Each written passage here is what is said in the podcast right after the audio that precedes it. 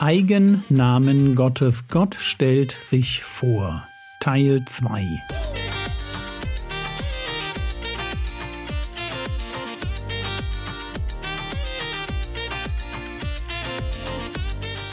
Theologie, die dich im Glauben wachsen lässt. Nachfolge praktisch dein geistlicher Impuls für den Tag. Mein Name ist Jürgen Fischer und heute geht es um einen Gott als Vater. Aber. Heute soll es um den vielleicht bekanntesten Gottesnamen gehen, den es überhaupt gibt, um die Bezeichnung Vater. Wir nennen Gott Vater und wir tun das, weil der Herr Jesus uns das aufgetragen hat. Zum Einmaleins des Glaubens gehört es, dass wir regelmäßig beten. Und das Gebet eines Christen soll nach dem Vaterunser strukturiert sein. Das Vaterunser wiederum beginnt mit Anbetung, genau genommen mit den Worten Vater unser, der du bist in den Himmeln. Nicht, dass wir genau diese Worte beten müssten. Wie gesagt, das Vaterunser gibt uns eine Struktur vor und will auf keinen Fall formelhaft heruntergeleiert werden. Genau das verbietet der Herr Jesus extra wenige Verse, bevor er das Vaterunser einführt. Und trotzdem ist es schon bemerkenswert, dass echte Anbetung nur gelingt, wenn wir Gott als Vater erkannt haben. Und das ist wohl auch der Grund dafür, dass der Heilige Geist nach der Bekehrung dafür sorgt, dass wir intuitiv Gott als Vater begreifen.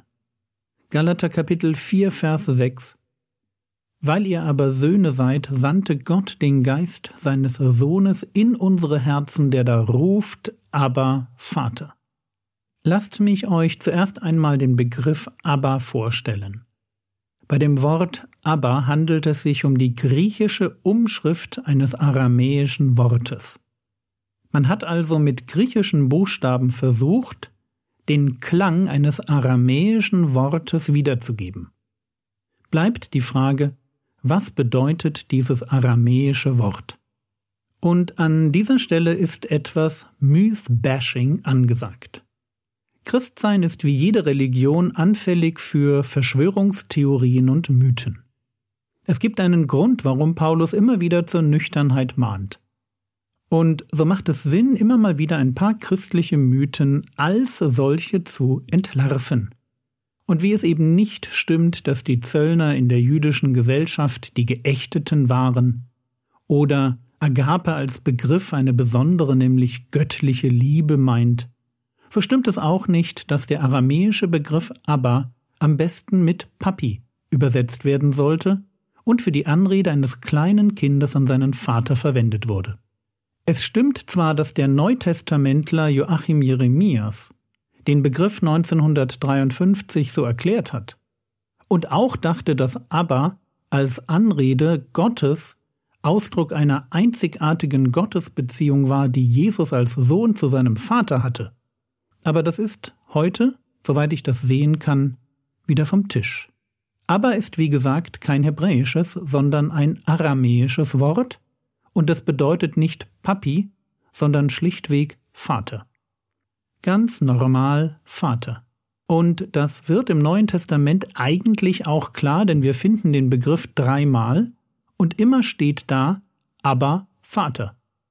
Es steht also der aramäische Begriff Abba und danach die griechische Übersetzung Pater, Vater.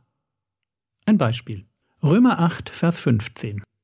Denn ihr habt nicht einen Geist der Knechtschaft empfangen wieder zur Furcht, sondern einen Geist der Sohnschaft habt ihr empfangen, indem wir rufen, Abba, Vater. Wörtlich, Abba, Hopater. Im Neuen Testament kommt der aramäische Begriff Abba immer neben der griechischen Übersetzung Pater, Vater vor. Und das macht eigentlich schon völlig klar, dass Abba die aramäische Übersetzung von Vater ist. Hinter dem Begriff Abba steckt also nicht ein modernes westliches Bild vom Papi, der mich lieb hat, sondern vielmehr das antike orientalische Bild eines Vaters, der als Haupt der Familie seine Kinder erzieht und ihnen alles gibt, was sie brauchen, um im Leben ans Ziel zu kommen. Das Vaterbild der Bibel ist von drei Dingen gekennzeichnet. Es ist erstens von bedingungsloser Liebe geprägt. Erinnert euch an das Gleichnis vom verlorenen Sohn. Dann ist es von Unterstützung geprägt. Der Vater ist der, der uns vergibt und beschenkt. Und drittens ist es von Erziehung geprägt. Der Vater ist der, der uns zurechtbringt. Allgemein könnte man formulieren, ein Vater in der Bibel ist einer, der sich kümmert, dass das Leben seiner Kinder gelingt. Das macht Vaterschaft im Wesen aus. Paulus kann deshalb seinen eigenen Dienst als geistlicher Vater so beschreiben. 1. Thessalonicher 2, Vers 12. Wie ihr ja wisst, dass wir euch und zwar jeden einzelnen von euch wie ein Vater seine Kinder ermahnt und getröstet und beschworen haben, des Gottes würdig zu wandeln, der euch zu seinem Reich und seiner Herrlichkeit beruft. Paulus geht es darum, dass die Thessalonicher ein heiliges Leben führen. Und als geistlicher Vater ist er der, der sie ermahnt und tröstet und beschwört. Er ist der, der sich kümmert. Und das ist Erziehung sich reinhängen, dass mein Kind ans Ziel kommt. Dafür sorgen, dass mein Kind das lernt, was es braucht, um seine Berufung zu leben.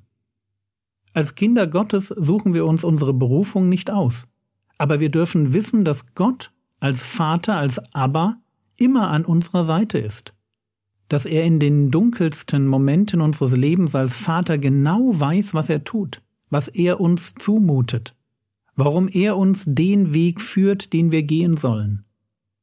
Wir brauchen wirklich nicht mehr als ihn allein. Wenn wir weglaufen, wartet er auf uns. Wenn wir kraftlos sind, fragt er uns, warum wir uns nicht bei ihm stärken.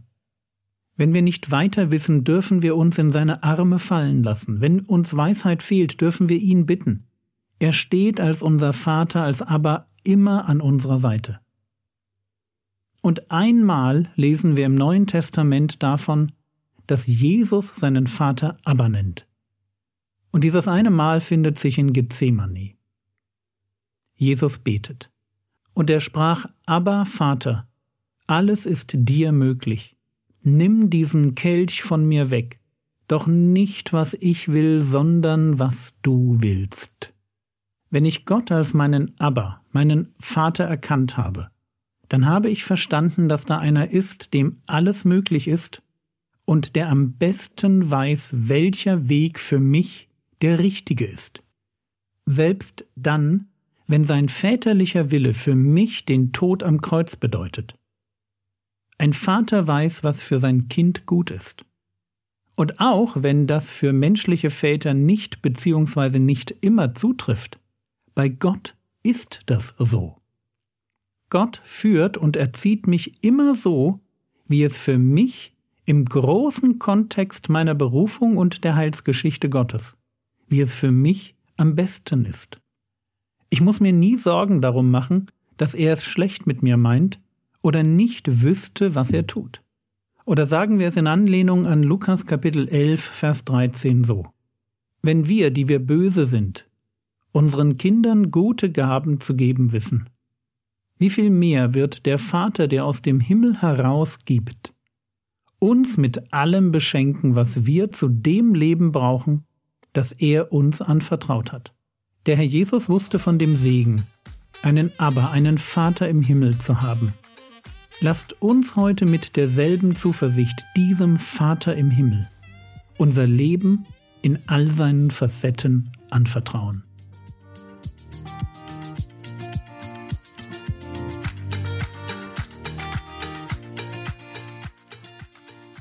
Was könntest du jetzt tun? Du könntest darüber nachdenken, ob deine persönlichen Erfahrungen mit deinem leiblichen Vater dich davon abhalten, Gott als Vater ganz zu vertrauen. Das war's für heute.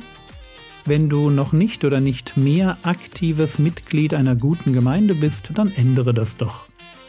Der Herr segne dich, erfahre seine Gnade und lebe in seinem Frieden. Amen.